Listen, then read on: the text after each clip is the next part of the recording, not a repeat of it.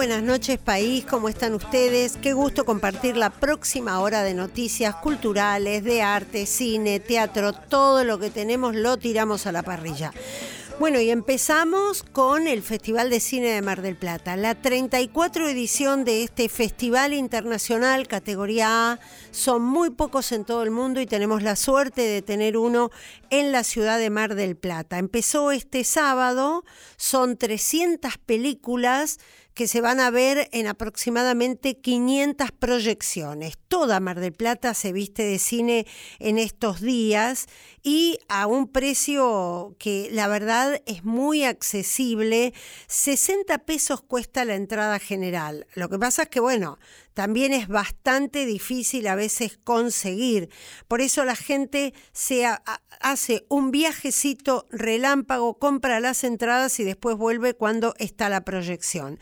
Se va a extender hasta el 18, o sea, hasta el próximo lunes, que es feriado, porque es el Día de la Soberanía Nacional, si la memoria no me falla, y ese día todas las películas que resulten ganadoras van a tener proyecciones gratuitas.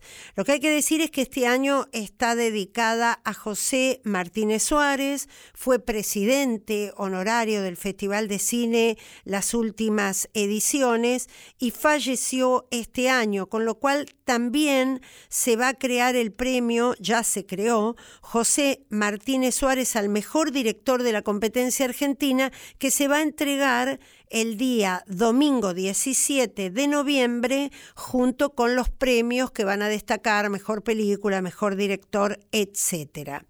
Otra de las eh, novedades es que eh, la película de Martin Scorsese, que se estuvo presentando a finales de octubre en Europa, se llama The Irishman y está protagonizada por Robert De Niro, Al Pacino, que son los actores con los que mejor se siente Scorsese y que trabajan mejor con él, Joe Pesci y Anna Paquin. Este, esta película va a cerrar el día 17 el Festival de Cine de Mar del Plata. Una línea final para algunos invitados extranjeros. Allí eh, viene el director del Harvard Film Institute que está produciendo algunas películas además de proyectarlas. Hayden Guest, el, la realizadora israelí Adas Ben Aroya, el español Jonas Trueba, el alemán Thomas Hayes, es muy conocido aquí en la Argentina, y entre las actrices vienen las españolas Lola Dueñas e Ichazo Arana. Es decir, un elenco muy variado que va a estar presente a lo largo de estos días, desde el sábado que pasó y hasta el 18 de noviembre. Nunca había sentido algo así. La vida me mantuvo siempre en paz. Llegaste a abrir las puertas del dolor y a regalarme soledad.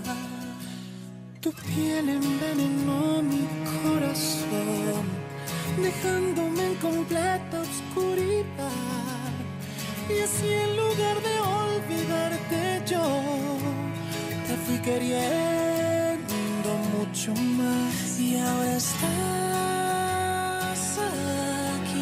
viéndome sufrir.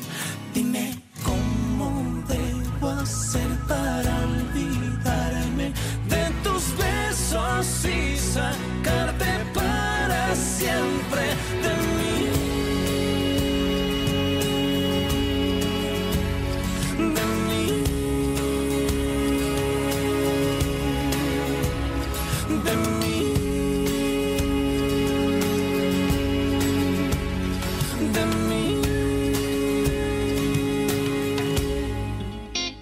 Buena Fuente, con Susana Reynoso. Y esta es una de esas charlas excepcionales que uno dice, bueno, alguna vez quisiera tener. Fernando Turmo es, Brasil, es madrileño, perdón. Eh, dice haber encontrado su lugar en el mundo en el Congo Brazzaville. Eh, allí hay una reserva donde se rescatan y se rehabilitan primates el, centro se llama Shipunga. Fue fundado en 1991 por Jane Goodall. todo el mundo conoce a estas alturas a Jane Goodall porque desde que hay proteccionismo de primates y chimpancés y sobre todo desde que se han hecho muchos documentales, ya sabemos cuál es la tarea que la fundación de Jane Goodall lleva adelante. Estamos ahora en contacto con Fernando que está allí en África. Buenas noches Fernando, Susana Reynoso te saluda. Hola Susana, ¿qué tal? Encantado de poder hablar con todos vosotros. Bueno, para nosotros es un placer charlar con vos y que nos cuentes sobre todo cómo fue el instante en que decidiste dejar España, la comodidad, ese confort que uno tiene en el primer mundo, ustedes, no nosotros, eh, para radicarte en, un país como el Congo, la República del Congo, em, que no es la República Democrática del Congo. Esto que hay que aclararlo eh, estamos hablando del ex aire en un caso, pero vos estás en el Congo Brazzaville. Contanos un poquito cómo fue ese momento. Bueno, yo siempre me gustó mucho eh, la selva, me gustó mucho los grandes primates y viajaba, viajaba por el mundo para ver, visitar lugares eh, que pudieran permitirme ver estos, estas cosas, ¿no? Entonces, eh, yo tenía mis veranos eh, reservados para poder ir a selvas de África, luego también visité algunas selvas de, Sudamérica y siempre me atrajo mucho esto, ¿no? Entonces, eh, yo aunque era dibujante para publicidad y editoriales y todo esto, siempre tenía esa inquietud y, y, mi alma estaba dividida en dos, ¿no? entre mis dos pasiones, que era el dibujar y que era los primates, las selvas, ¿no? Entonces eh, no conseguí dar el salto hasta que conocí a una serie de personas eh, relacionadas con el mundo de la primatología en Madrid y una de estas personas eh, me presentó a, Rebeca, a mi, mi, mujer, y pues fue cuando la conocí a ella que juntos decidimos de buscar algún sitio en África donde pudiéramos trabajar con chimpancés y por cosas del destino nos encontramos un, proyecto aquí en el Congo donde estoy ahora, ahora en Congo Brazzaville, donde estaban reintroduciendo chimpancés en la selva después de haber sido confiscados por las autoridades a, pues a traficantes o a comerciantes ilegales. Eh, los bebés chimpancés eh, son son, eh, hay un proyecto que se llama Help Congo, Ayuda a Congo, y este proyecto los estaba reintroduciendo en la selva una vez que habían ya crecido y, eran suficientemente independientes. Y nosotros contactamos con ese proyecto y bueno, dio la casualidad que ahí había una veterinaria, Carmen Vidal, eh, española, y ella fue la que nos facilitó la, entrada en ese proyecto y, así de golpe llegamos a Congo y nos metimos en la selva por un año, sin parar, sin salir de allí. Fue una experiencia increíble, mm, inolvidable. Aprendimos muchas cosas y ese fue el detonante de nuestra historia en África. ¿Te fuiste solo? Al principio te fuiste con tu esposa, que es eh, médico veterinaria, que también decidió radicarse con vos allí en África, y llevan adelante no solo una familia que se está, eh, los chicos se están criando y educando en África, sino que además esto implica una tarea enorme porque no se cuenta con los mismos recursos que tendrían en Europa, ¿no? Mucha gente me pregunta eh, si yo seguía a mi mujer Rebeca, que actualmente es la directora del Instituto Yengudal en Congo y del santuario de Chimpunga, eh, que si yo la seguía a ella aquí a África, pero como te he dicho anteriormente, mm, eh, lo decidimos juntos. empezamos a buscar el proyecto juntos y nos vinimos a hacer una primera visita al proyecto de Gel Congo eh, nos gustó y allí ya nos ofrecieron trabajar este primer año. Y, bueno, pues eh, realmente eh, luego pues pasaron, nos, conocimos a la, doctora Yengudal que tenía aquí este proyecto de, este santuario y ella fue la que nos ofreció de, poder mm, dirigir su proyecto de Chimpunga y nosotros aceptamos y entonces claro, eso ya lo que se convirtió un año en Congo eh, inicial se convirtió en, en, un proyecto de medio largo plazo, ¿no? porque nos estábamos comprometiendo a dirigir un proyecto eh, por, un largo periodo. Entonces, claro, pues eh, el tiempo pasó y cuando ya estuvimos establecidos en el proyecto y vimos que era una cosa que efectivamente se concretizaba como algo a largo plazo, pues eh, nos casamos y tuvimos eh, dos hijos mellizos, nos vinieron a la vez y bueno, pues sí, fue, fue una situación, un desafío realmente, eh, porque los criamos los primeros años en el santuario de Chimpunga en medio de, de 150 chimpancés, ¿no? Entonces eso pues eh, fue realmente un, tema delicado porque siempre están los escapes de los chimpancés y estas situaciones que pueden hacer peligrar la integridad de, unos bebés humanos y entonces tuvimos que preparar la casa, acondicionarla para que tuviera las medidas de seguridad eh, necesarias para que no ocurriera ningún incidente, ¿no? Entonces sí, pues eh, y luego la educación, cuando empezaron el colegio también eh, nos pidió eh, pues un esfuerzo extraordinario. La verdad es que eh, es, complejo, pero, pero bueno, lo hemos empujado para adelante hasta llegar al punto donde estamos ahora. Vos creaste hace un tiempo una serie que se llama Supercodo, que es, se transmite en la televisión nacional del Congo Brazzaville, es un niño que tiene poderes mágicos para salvar a la naturaleza de las amenazas precisamente de los seres humanos. Contanos un poquito cómo se te ocurrió este personaje, teniendo en cuenta que los medios de comunicación en África no ocupan el mismo espacio que tienen en Occidente. Acá tenemos un hiperconsumo de medios. Allá son más escasos, la radio sigue siendo un medio de comunicación eh, por antonomasia y ahora a través de la televisión.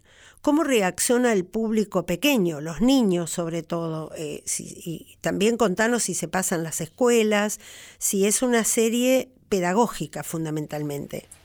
Nosotros cuando llegamos a Chimpunga eh, vi que tenían en paralelo un proyecto educativo en el que se visitaba los colegios, se daban charlas, se iban a los pueblos, pero Mm, lo que me pareció fue que se llegaba a poca gente y hacía falta muchas veces un gran esfuerzo logístico para llegar a lugares un poco recónditos, alejados, de difícil acceso y nos pedía un, esfuerzo muy grande. Entonces eh, yo lo que vi también al mismo tiempo es que la televisión local era una televisión de baja calidad y en su listado de contenidos no había un producto dirigido específicamente hacia los niños, no solamente educativos, sino prácticamente de ningún tipo. Entonces, eh, yo lo que vi ahí fue, fue una, oportunidad, una oportunidad de, poder intentar algo que realmente fue osado por mi parte, ¿no? Porque yo cuando llegué a Chimpunga no sabía ni lo que era una cámara de vídeo, ¿no? Pero eh, con el tiempo eh, fui cogiendo práctica, grabando los chimpancés y esta práctica me llevó una cosa a la otra y al final, bueno, cogí la soltura suficiente para poderme aventurar en esta idea de crear una serie de televisión para, para, para aquí, para la comunidad local, ¿no? ¿Cuáles son los riesgos más grandes con los que te encontrás cuando tenés que llevar adelante tu trabajo? Ir con una cámara, estar en contacto con especies que son silvestres absolutamente, que viven el contacto con el ser humano como una amenaza porque están sometidos a tráfico ilegal y también a veces a, una, a un maltrato que, nosotros acá no estamos acostumbrados, aunque en los zoológicos tampoco la pasan tan bien, pero, pero allí aparte son utilizados eh, como, como mano esclava. Sí, bueno, los peligros en cada lugar del mundo hay peligros. Lo que pasa es que siempre vemos el peligro de los lugares desconocidos como algo que nos produce más, más temor, más, más miedo, ¿no? Pero realmente seguramente es menos peligroso dar un paseo por las selvas de Congo que atravesar las calles eh, de Buenos Aires llenas de coches que van a gran velocidad o que expulsan por sus tubos de escape ese humo que sabemos a ciencia cierta que es cancerígeno, ¿no? Entonces, pero bueno, eh, si quieres que te hable concretamente de los peligros de mi día a día aquí, eh, lo que más mm, me preocupa siempre son las serpientes, porque aquí tenemos la mamba verde, la mamba negra, y si te llegan a inocular su veneno, mm, las opciones de sobrevivir son muy pocas. Otro riesgo que, con, el que, eh, con el que convivo pues es los propios chimpancés. ¿no? Eh, a lo mejor todos tenemos la imagen del bebé pequeñito de chimpancé eh, que se le da el biberón en los santuarios, pero aquí tenemos también chimpancés adultos y con algunos de ellos yo me meto en el bosque y grabo, ¿no? Y entonces pues eh, hay algunos machos que pueden pesar 50, 60 kilos, que son cuatro veces más fuertes que una persona y que a veces eh, cuando están alterados por cualquier tipo de cosa, a lo mejor están frustrados porque una hembra no les hace caso, porque otro macho les ha pegado, pues vienen y descargan su frustración con cualquier cosa que haya a su alrededor. Y si tú, tú estás en medio, pues te puede coger de una pierna y tirarte por los aires o lo que es peor te puede te puede morder. Yo a mí ya me han tirado por los suelos varias veces, me han mordido un par de veces y bueno, tengo que dar gracias de que tengo todavía todos los dedos de la mano y todo, ¿no? Pero es otro riesgo con el que tienes que contar. Si tuvieras que definir la situación del medio ambiente allí, en el país donde vivís, en el Congo Brazzaville, ¿cómo, cómo sería? está en un riesgo grande, hay conciencia en la gente respecto a cuidar la naturaleza. Te lo pregunto porque mm, por haber estado en África, sé que la relación del hombre y la naturaleza es muy diferente a la que tenemos nosotros. Allí la naturaleza tiene como una presencia muy importante y es muy respetada, eh, a diferencia de lo que pasa en Occidente, que creemos que la naturaleza está al servicio del hombre. Yo lo que veo aquí en Congo es que la gente está tendiendo a mm, concentrarse en grandes núcleos urbanos. Entonces, eh, ten en cuenta que este Congo tiene mm, alrededor de 5 millones de personas, no creo ni que llegue, porque la mayor parte del país es selva o sabana improductiva. Entonces tienden a, a concentrarse en las ciudades principales que son Punta Negra, Brazzaville, y tres o cuatro menores que hay por ahí. ¿no? Entonces, cuando la gente después de dos, tres, cuatro generaciones eh, viven en la ciudad, mm, mm, se desconectan completamente de la naturaleza y pierden lo que es más triste, la, sabiduría familiar eh, sobre eh, los bosques, las medicinas que pueden encontrar, eh, cómo, pueden, cómo pueden vivir a través de la naturaleza sin la necesidad de destruirla. Eh, esa perfecta comunión que los antiguos pueblos indígenas tenían, pues se está perdiendo poco a poco. Y yo me, fíjate, me, vi sorprendido cuando llegué a, Congo y en nuestras primeras actividades educativas constaté que, que los, muchos niños de la ciudad no sabían diferenciar entre un gorila y un chimpancé. Eh, entonces eh, sí que existe esa desconexión y luego, bueno, eh, no, hay, no, hay, no hay mucha cultura de la conservación de la naturaleza realmente en Congo. Esto es, mm, está más relegado a lo que eran las antiguas mm, civilizaciones autóctonas pero desde que entró el, colonial eh, europeo aquí, pues se metieron una serie de conceptos sobre la explotación de la naturaleza que aún siguen hoy en día. ¿no? Pero sí que es verdad que hay otra parte de la sociedad en Congo que está tomando más conciencia poco a poco de esta problemática y en este proceso yo creo que nosotros tenemos algo que ver. ¿Dejarías África para volver a España en algún momento entra dentro de tus planes, de tus planes y de los planes de tu esposa Rebeca, ¿no? Que está allí haciendo un gran trabajo y es directora del Centro de Rehabilitación de, de Chipunga. Mira, pues llegamos a África con la idea de quedarnos un, año para colaborar en el primer proyecto este que te comenté, el Congo. y, ahora llevamos 14. Entonces, como solemos decir, África sabes cuándo llegas, pero no cuando te vas, ¿no? Entonces, eh, sí, hombre, hay gente de todo tipo, ¿no? Pero yo conozco ya mucha gente que, que ha probado venir a África y le ha agarrado por un pie y no le suelta, no le suelta, es que no hay manera, es como una adicción.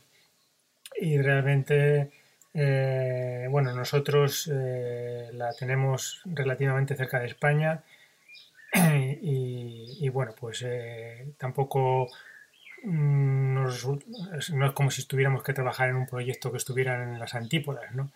Entonces, pues vamos y venimos con cierta asiduidad y bueno, no creo que mm, vayamos a dejar África completamente en el futuro. Finalmente, Fernando, mm, me gustaría saber si a través del trabajo que tanto en este santuario como en otros que se han ido abriendo en África, vos advertís que el tráfico ilegal, la caza ilegal de especies eh, ha ido disminuyendo o en definitiva la corrupción a la que no escapa la política africana mantiene esto en unos altos niveles y es mucho el trabajo que todavía queda por hacer.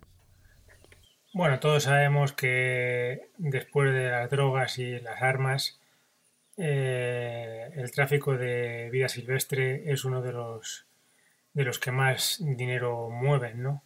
en el mercado negro. ¿no? Y bueno, pues eh, hay que hacer mucho al respecto, pero no solamente en Congo, sino en todas las partes del mundo. Fíjate que yo, que soy español, eh, tengo que decir que España es uno de los puntos calientes de todo este tráfico de vida silvestre porque bueno logísticamente geográficamente tenemos esa predisposición estamos a las puertas de África ¿no? y la cantidad de, animales que entran en nuestro país pese al control que hay en las fronteras pero bueno los traficantes siempre encuentran las maneras ¿no? de, de introducir todo tipo de animales ¿no? Y lo único que nos puede salvar de ello es la educación, que la gente pueda entender desde muy pequeñitos en las escuelas que, eh, que los animales silvestres no se deben de comprar, aunque sean de cría. De una manera o de otra, cuando se compra un animal exótico, se está eh, promoviendo que eso siga, porque con tu dinero lo que estás demostrando es que es un comercio que es rentable. Entonces, pues la gente seguirá trayendo animales exóticos y los, blanqueará como se blanquea el dinero, eh, criándolos localmente y consiguiendo los permisos necesarios para luego comercializar mm, con ellos. Y realmente es algo muy triste, ¿no? Realmente eh, yo cuando veo a, a, lo que a mí más directamente me concierne, ¿no? Cuando veo cómo China eh, por ejemplo, está importando gran cantidad de, chimpancés. Los arrancan de aquí, de África, para llevarlos allí y meterlos en zoos eh, aislados de lo que es su entorno natural. Eh, y bueno, ahora es China, la India, los países árabes, pero antiguamente fue Europa que hizo esto, fue América. Y, y bueno, pues es muy triste, ¿no? Yo cuando Vi hace poco, estuve en Buenos Aires y vi los chimpancés que hay, que había en, el zoo de Buenos Aires.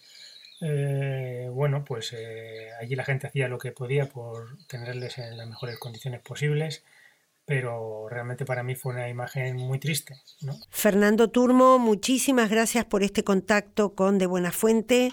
Muchas gracias por el trabajo que haces allí y muchísimas gracias por, por los mensajes y las reflexiones que nos dejaste. Nada, nada, eh, muchas gracias a, vosotros y nada, y el que quiera tener más información al respecto, tenemos una delegación del Instituto Yengudal en Argentina y pueden entrar en la página web www.jengoodal.org.ar y ahí pueden encontrar más información de todo lo que localmente en, en Argentina se hace. Vale, un saludo a todos. De Buena Fuente, con Susana Reynoso.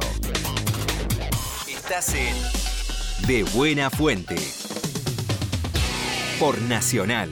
Dime quién eres, Dios mío, que tanto me hace sufrir y mi corazón marchito por ti llorar sin cesar. Solo en ti tengo esperanza, bien de mi vida, mi único amor porque en ti veo la esperanza, la paz querida del corazón. Si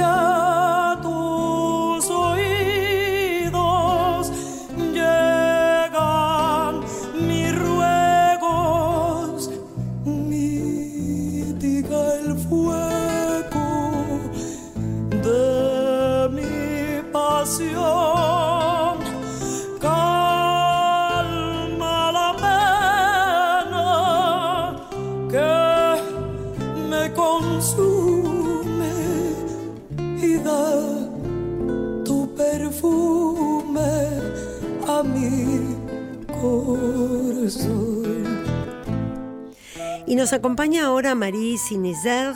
Ella es vicepresidenta de la Asociación Marianne.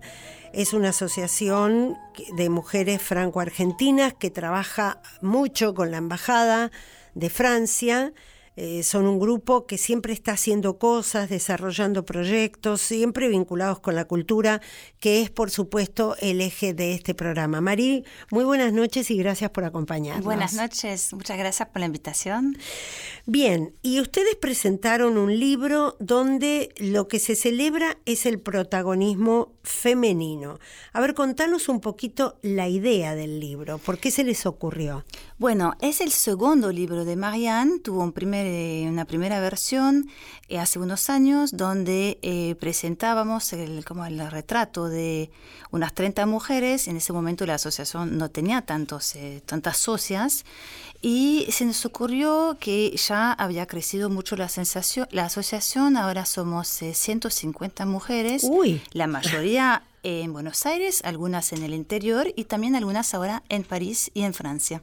Que eso es una gran novedad de este año, Sí, que claro. eh, terminamos de, de bajar el puente a Francia, porque todas somos vinculadas a, a Francia y a Argentina y somos distintos perfiles eh, francés, franco-argentino, argentino, con to- todos lo- los colores del abanico, digamos. eh, eso es la- la- una de las riquezas de la asociación. Entonces dijimos, bueno, la asociación creció, somos muchos más. Eh, y desarrollamos eh, un, un concepto, digamos, una idea que para nosotras es muy importante, es el tema de mixité. Mixité, o como sería O en mixidad. Mixidad, que sería un galicismo. Sí, claro. eh, de, de esa palabra francesa, mixité, que es la idea de que entre mm, uniendo fuerzas masculinas y femeninas, digamos, eh, con gente de ambos sexos, hacemos algo mucho mejor, diferente, Mm. eh, más rico, con miradas diferentes que se complementan. Dos Entonces- culturas, ¿no?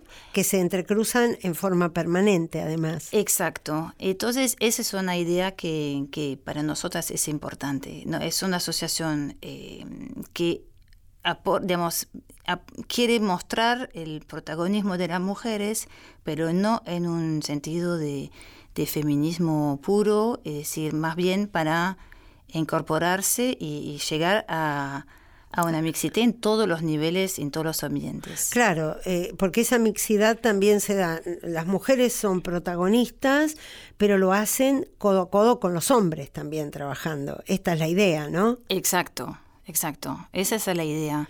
¿Y cuántas mujeres están incorporadas en este libro que eh, tiene una portada preciosa porque es la imagen de la República, ¿no? Exacto. Es la imagen de la República. Es con una obra de, un artista argentino que se llama Alexi Minkovitz, que nos prestó eh, su, su, escultura, que es una, una, mujer en bronce muy linda. Bellísima. Y que representa la República como Mariana. Claro. que Mariana representa la República. Y creo que ahora para los eh, futuros eh, Juegos en París de 2024, el símbolo que mostraron hace poquito es eh, también un rostro de mujer que es un rostro de una Marianne. ¡Ay, Porque qué lindo! Sí, es muy lindo. El rostro de, de Marianne eh, sigue actualizándose eh, en, en Francia, digamos, el, el Estado francés vuelve a actualizar a través de algunas eh, mujeres muy conocidas, actrices, bueno, hubo algunas muy conocidas que, que prestaron su rostro o que se hicieron eh, como escultura de...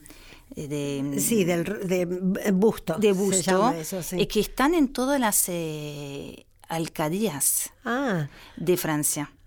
Qué bueno. Y en las estampillas, y en un- bueno, que no se usa, se usa, se siguen usando y siempre con Marianne. Entonces es un símbolo presente y fue la idea de mostrar un- muchas Marianne en esta etapa del libro, porque se repite esta, esta figura muchas veces.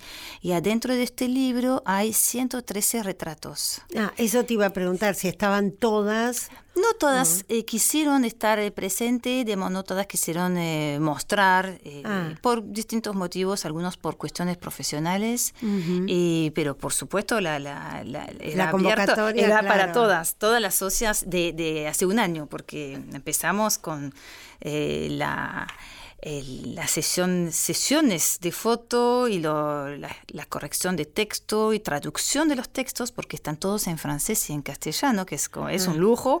Fue muchísimo trabajo de- del comité LIV que, que integran varias socias y fue realmente un muy buen trabajo. ¿Cuánto tiempo llevó? Y llevó casi un año. Mm, Mm. Muchísimo tiempo, ¿no? sí. Ahora, ustedes trabajan, digamos, tienen una mirada cultural puesta sobre todo el trabajo que realizan, pero están presentes en muchos eh, órdenes, digamos, o, o- o por lo menos en distintos rubros, porque hay mujeres empresarias, hay mujeres que tienen que ver estrictamente con, lo- con la cultura en sí, que trabajan en el área de la cultura. Eh, ¿Cómo se arreglan eh, para desarrollar proyectos?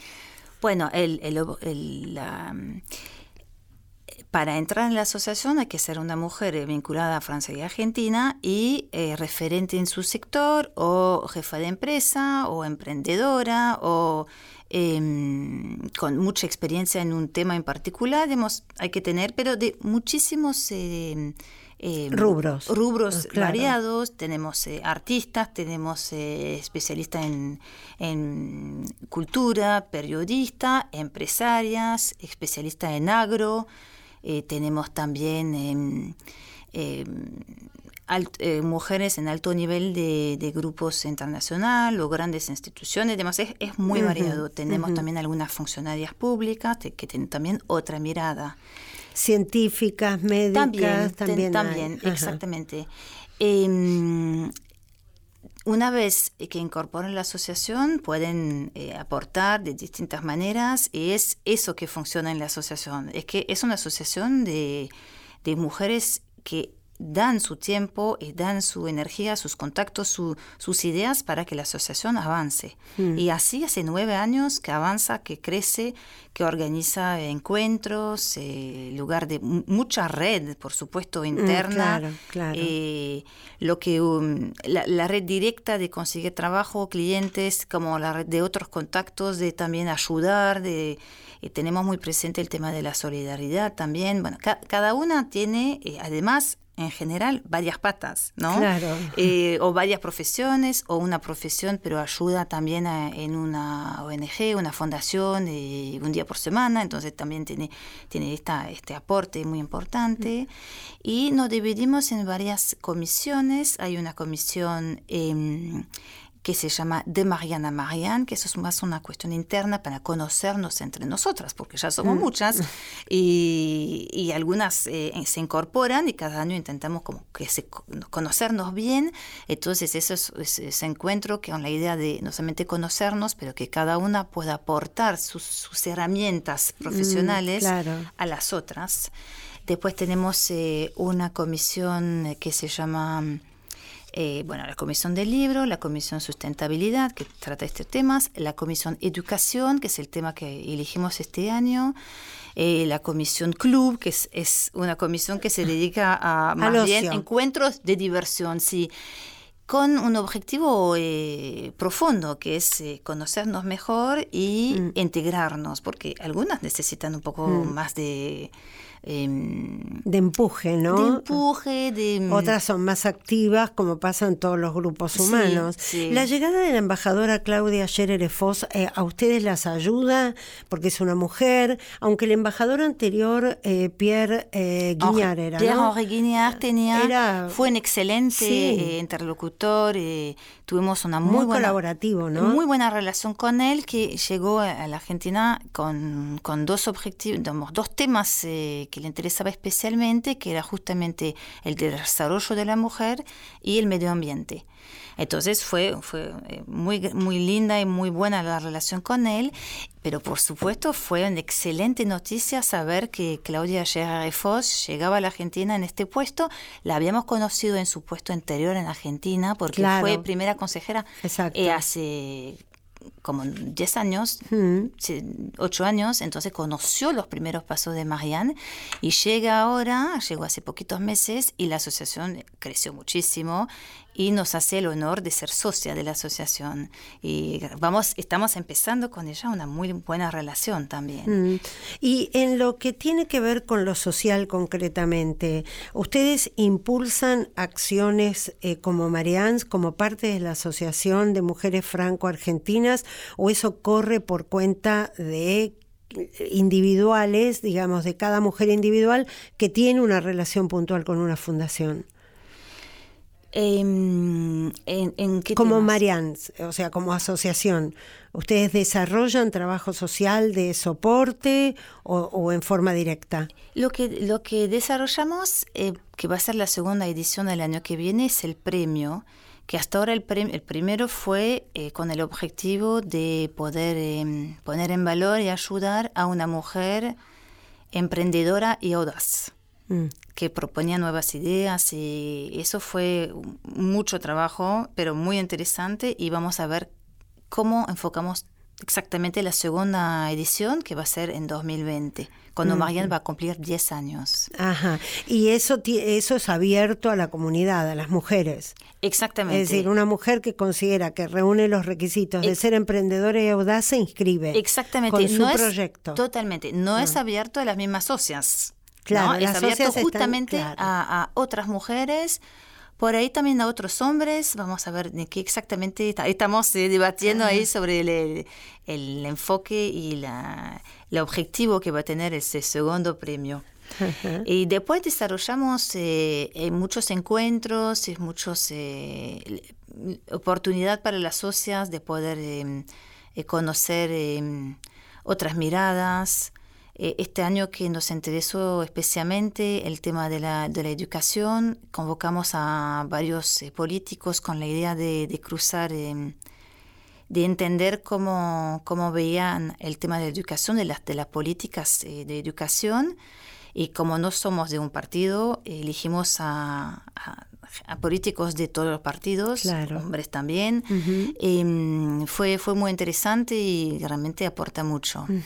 Esto en lo que tiene que ver con Argentina, pero ahora que se extendieron, que ya tendieron el puente hacia Francia, ¿cómo, cómo están estructurando esa participación y ese ida y vuelta, ¿no? que va a ser muy enriquecedor? Claro, lo que sabíamos es que muchas de las eh, Marianne viviendo en Argentina, no solamente en Buenos Aires, están en Rosario, Córdoba, Mendoza, y, algunas se fueron a vivir un tiempo al exterior, pero Nueva York, Suiza, pero siguen siendo socias. Estas Marianne suelen viajar y algunas muy seguido a París o a Francia, y teníamos naturalmente eh, potenciales socias en París, que ellas también vienen seguido acá, por lo cual hay relación, digamos, eh, natural de, encontrarnos. es, es muy nuevo, entonces todavía eh, la idea es que es la misma asociación, son solamente dos grupos que se van cruzando, pero de la misma asociación, vamos a ir transmitiendo un poco nuestro, nuestros saberes, nuestras maneras de hacer para que el grupo eh, pueda aprovechar de esta experiencia. Eh, cuento que también tuvimos eh, esa oportunidad de, de apoyar a, en este caso, a otras asociaciones que también se llaman Marianne en Uruguay y en Ecuador. Ah, Pero son grupos que, que, van desarrollando su propia dinámica. En el caso de París es realmente la, la, misma asociación que tiene estas dos, eh, estos dos países eh, integrados. ¿no? Ah, con, con, Ecuador y con Uruguay serían tres. Ecuador y Uruguay son otras asociaciones que se llaman también Marianne, que están un poco en el mismo modelo, pero tienen su propia eh, comisión directiva, su propia presidenta, vicepresidenta, son, es, es, otra asociación.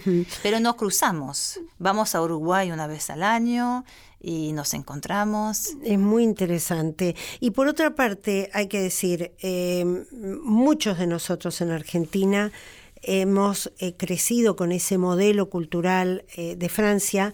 Hay muchos artistas, intelectuales, científicos argentinos que se radican en Francia. O sea que lo que falta a veces es ajustar un poco, ¿no? Eh, las redes, los contactos, los vínculos, para que esa articulación haga efectiva una red. Porque todos podemos estar en red, pero de qué manera podemos sernos útiles los unos a los otros, en definitiva, ¿no?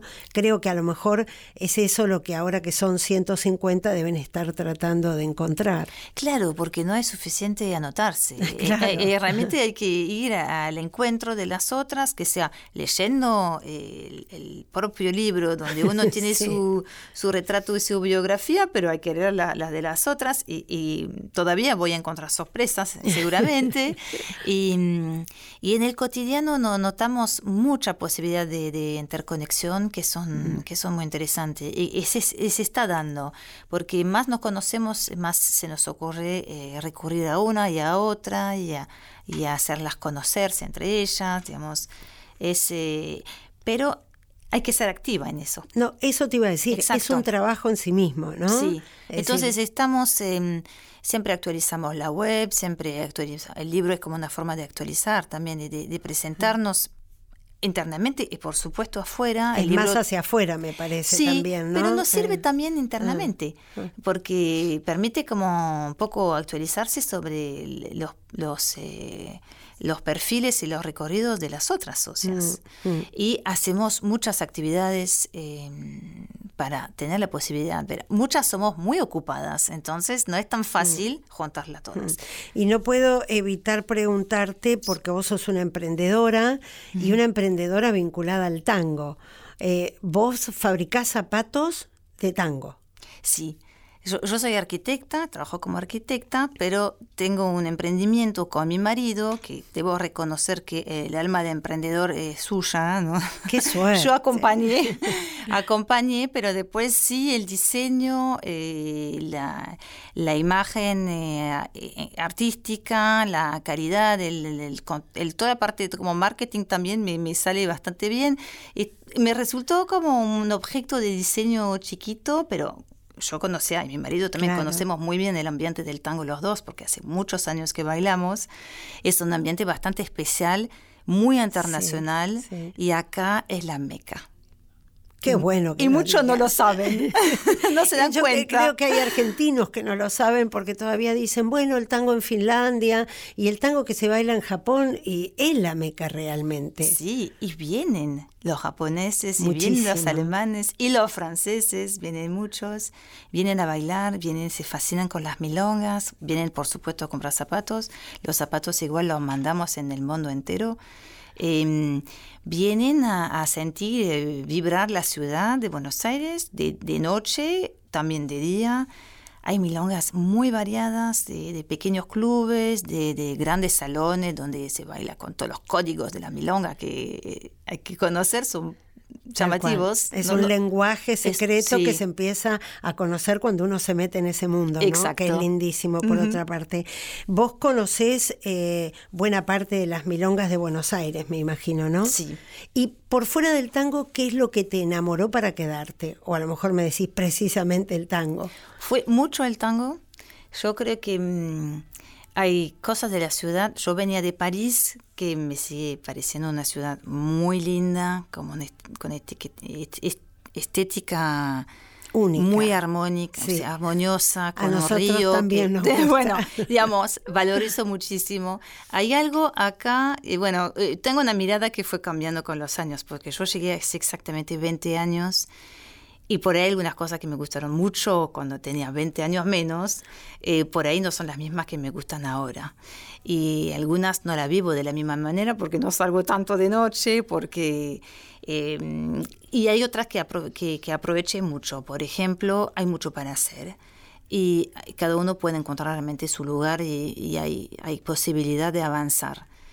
Creo que también cuando uno no está en su país, eh, eh, para mí Marianne es un lugar justamente que yo participé desde casi el principio, fue secretaria el primer año. Em, uno puede, eh, estando como sin, sin su red de natal, sin, sin sus compañeros, hay que buscar otros. y hay que desarrollar y avanzar y, tocar puerta y, eso eh, lo hice y y lo sigo haciendo. Y resultó. Es motivador. claro. Es, más difícil, pero también eh, es una buena motivación. Y uno llega a lo que puede hacer uno mismo. Y dentro de esa red, obviamente, establece afinidades más con algunas que con otras, pero lo importante es saber que esa red existe, ¿no? Y que es real porque en definitiva no es la red virtual que puede estar o no estar. Esta es una red de mujeres concretas, ustedes se encuentran, realizan muchas actividades, tienen un boletín y la verdad es que em, es un gusto cuando organizan algo poder ser parte, ¿no? Bueno, tu marido es argentino. Sí. Ah, bueno, o sea que te conquistó Buenos Aires. bueno, Marie Sinizer ¿Lo dije bien, Muy bien. estoy hecha una francesa. Muchísimas gracias por haber venido. Ella es vicepresidenta de la Asociación Marianes, arquitecta, máster en reciclajes arquitectónicos, pero fundamentalmente lleva adelante con muchas otras mujeres esta asociación donde se intercambian mujeres francesas y argentinas y de ese intercambio siempre surgen cosas sumamente positivas. Mucha suerte con el libro también. Muchas gracias. Que, que se puedan hacer mucho más conocidas de lo que ya son y que puedan seguir trabajando juntas. Muchísimas gracias. ¿eh? Muchas gracias a vos. Eres lo que más quiero en este mundo, eso eres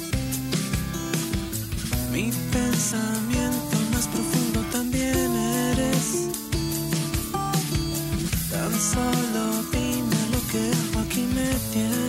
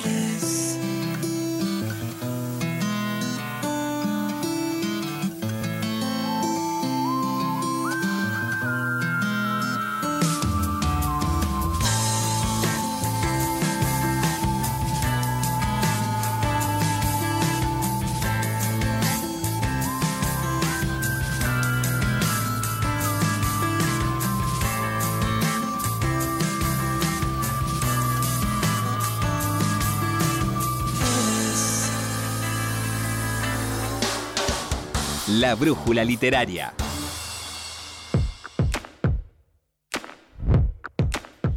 Y vamos a compartir eh, un libro que estuve leyendo que me pareció fascinante desde la estructura, desde lo que cuenta. Es el libro de Philip Sands. Él es abogado, especialista en derechos humanos y también es escritor. El libro se llama Calle Este Oeste.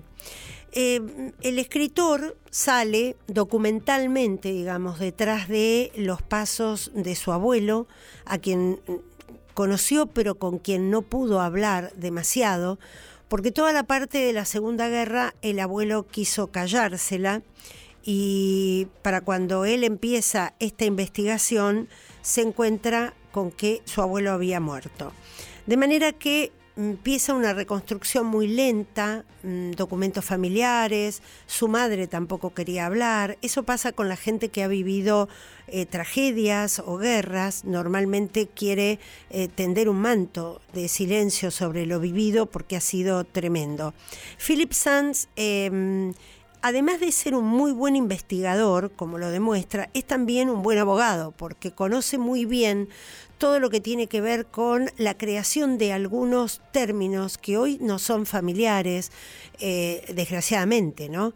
Em, como genocidio, qué lo diferencia de los crímenes de lesa humanidad, etcétera, porque mm, a la par que iba detrás de las huellas de su abuelo, que había vivido en un pueblo que se llama Lviv, eh, que también se llama Lemberg, porque a medida que el pueblo iba quedando en Polonia o en Ucrania o, pertenecía al imperio austrohúngaro, también la ciudad o el pueblo de su abuelo iba cambiando de nombre.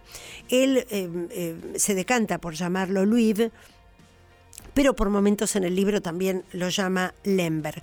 Y a la vez que investiga este pasado familiar, descubre que se cruzan los caminos de su abuelo y de los dos abogados que fueron los creadores de estos términos jurídicos que definen en un caso la matanza individual en, en, conflictos bélicos y define el qué es un crimen de lesa humanidad y qué es un genocidio, cuando se extermina directamente a un grupo por razones muy específicas.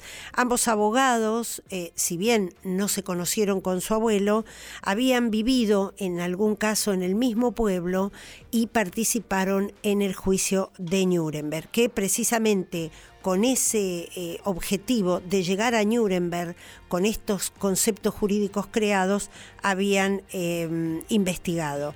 Calle Este Oeste eh, es un fenómeno literario, fue en Europa y en todo el mundo anglosajón y em, si bien es una novela de intriga que trata de responder a esos secretos familiares, revelar eh, por qué todo esto se escondió en la familia, es muy interesante cómo las, no llamaremos especulaciones, pero sí las percepciones que el autor va teniendo a medida que investiga y va conociendo gente que le va revelando partecitas de, de la vida de sus abuelos, él a su vez también va creando una memoria va completando esa memoria familiar que tenía absolutamente incompleta.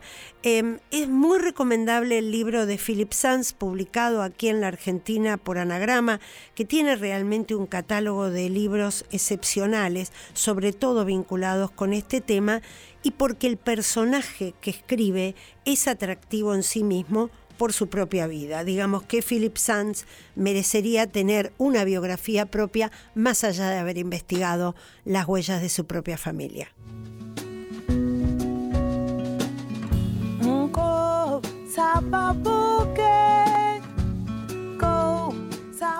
Y llegamos al final del programa, nos despedimos de nuestros compañeros que también lo hicieron posible. En los controles, Javier Chávez Schiavoni, en la producción general, Valeria Presa, quien les habla, Susana Reynoso, les desea una muy buena semana y nos encontramos el lunes próximo. Feriado, pero aquí estaremos.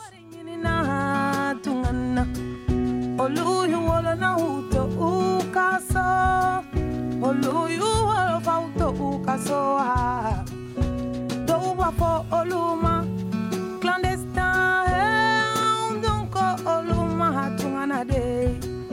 Dɛmɛbaga tɛ olu la u faso la wa ko ne ko ɲɛmaw aw yala yeah.